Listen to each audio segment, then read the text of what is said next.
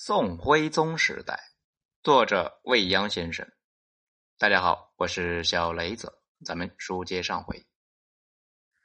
公元幺幺幺七年初，在众帝和各部落首领拥戴之下，阿骨打尊号天圣皇帝，改年号天府。起兵数年的阿骨打已经打下了大大的疆土，大金国已是幅员万里的新兴大国，如。旭日初升，势不可挡。将年号由收国改成天府，那更是充满着福音天命、顺天应人的意味。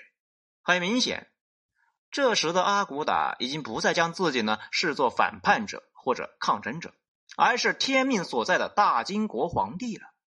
相比之下，大辽的天祚帝已经陷入了风雨飘摇之中。为遏制住金军西进的步伐。天祚帝下诏令叔父耶律淳从南京、西京和渤海地区募集军队北上秦王。得令之后，耶律淳从流离失所的战争难民里面拼凑了一支新军。这群士兵有一个共同点：多数人呢与女真人有血海深仇，因此军队呢名为愿军。公元幺幺幺七年底。被给予了厚望的愿军在辽河边与金军对垒，可惜的是啊，这一支充满怨气的军队并没有因为怨气而迸发出强大的战斗力，他们被金军杀的是落花流水，辽河防线被突破，金军顺势渡过辽河，迅速攻占辽河以西的数个州县，金军的兵锋已直指辽的南京。时间来到公元幺幺幺八年，迫于金人强大的军事压力，天祚帝被迫向阿骨打求和，这几乎成了大辽挽救危亡最后的机会。辽金由此呢开始了持续两年多的和谈，两年内双方多次互派使节，势如破竹的阿骨打之所以在灭辽关键时刻接受和谈。可能与心腹谋士的进言有关。谋士声称：“凡国出力，必先得到大国册封，如此方能国运昌隆。”当然，更主要的原因呢，可能还是来自女真内部。自起兵以来，不过四年时间，女真已从边陲部落发展成了庞然大物，所聚集起的人物。物力、财力，那是此前无法想象的。由此导致的内部消化和利益重组，可能也需要时间。尽管接受和谈，但阿骨打呢提出的条件非常苛刻。前前后后，阿骨打主要提出五点要求：大辽册封阿骨打为皇帝，参照宋辽澶渊之盟的先例，天祚帝呢尊称阿骨打为皇兄。将众多辽国皇子、公主送到金国做人质，每年向金呢献上金帛碎币，割让辽上金路、中金路和新中府地区给金。这样的要求哪里还是谈判呢？昔日的天朝上国大辽犹如落毛的凤凰，受尽了羞辱。接到阿骨打的条件，天祚帝怒不可遏。却又无可奈何，只好呢反复派使者协商，到最后几乎已经是哀求。人事不休，老天也添乱。公元幺幺幺八年，辽政府控制的领土上灾害严重，赤地千里，发生了百年罕见的饥荒。吃不上饭的灾民呢，在多处发生暴动。边境上，越来越多的辽将和军民选择向金人投降。在内外交困之下，天祚帝已经被逼到了墙角，几乎没有了转圜的空间。这一年底，在辽人的苦苦哀求之下，阿骨打稍稍的降低要求。纠缠许久的谈判呢，有了些成果。天祚帝也同意有条件的册封阿骨打。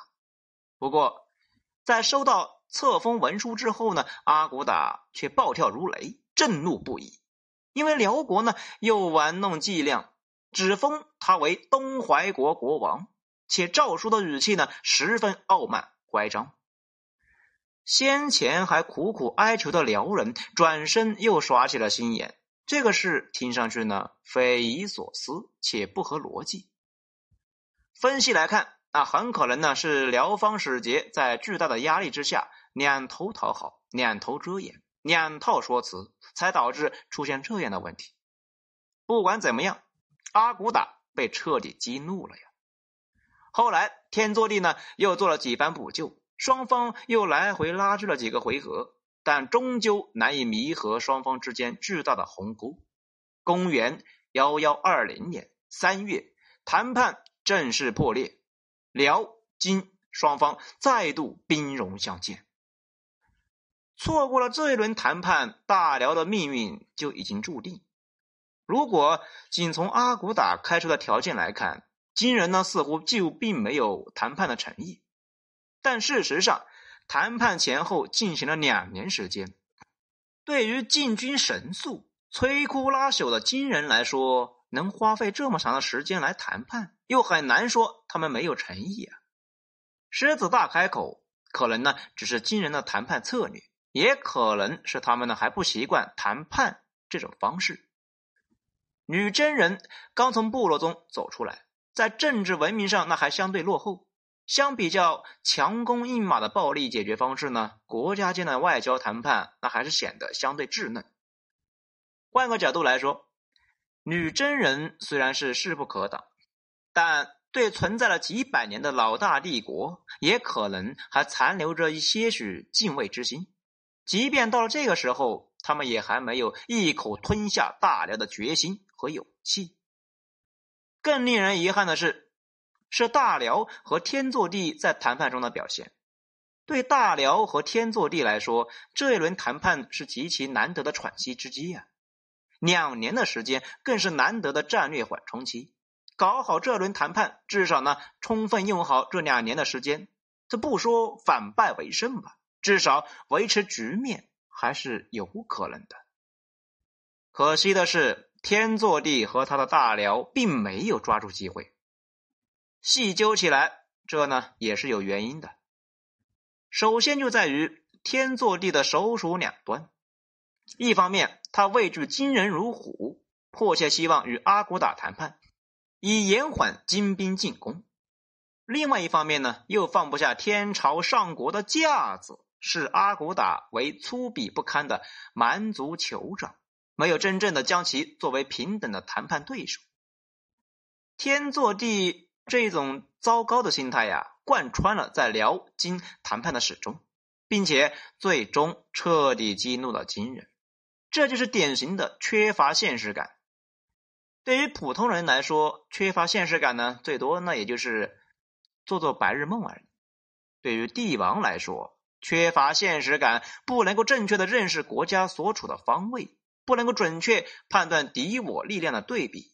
坚持用昨天或者想象中的标准来处理现实中的问题和外交关系，必然会酿成巨大的灾难，并且将整个国家拖进深渊。天作地如此认识，很可能是因为信息的堵塞。此时的辽国朝堂呢，萧凤仙依然是大权在握，他也是辽金谈判的主导者，他应该是截留了许多关键信息。否则就不会出现阿骨打要求册封皇帝，而实际上呢，只被册封国王的巨大差距。这很可能是萧凤仙在中间做了手脚，采用的是两头糊弄的拙劣手法。当然，这些呢，并没有确实的实证，只能够是逻辑上的推理。尽管如此。谈判失利的主要责任呢，依然得由天作帝来承担。且不说作为天子，万方有罪，罪在正宫，至少在用人上，他严重失察。其次呢，在于大宋的浑水摸鱼。此时宋金两国呢，正打得火热。阿骨打最终决定呢，不再与天祚帝谈判，得到了大宋这个盟友，是重要的原因之一。当然，宋人的所作所为无异于是自掘坟墓。我们呢，以后呢再会详细的讲一讲。令人遗憾的是，天祚帝与金人谈判的整个过程，以及谈判失利导致的悲剧惨剧。大宋君臣作为至始至终旁观者，甚至呢是亲历者，却并没有吸取任何教训。在不远的将来，他们将天作地所有犯过的错误几乎原样来了一遍，而且方式呢更拙劣，后果更不堪。这正是历史让人惋恶之处。好，欲知后事如何，请听下回分解。喜欢本专辑的话，请大家动动小手指，点一个五星评价。我是小雷子，谢谢收听。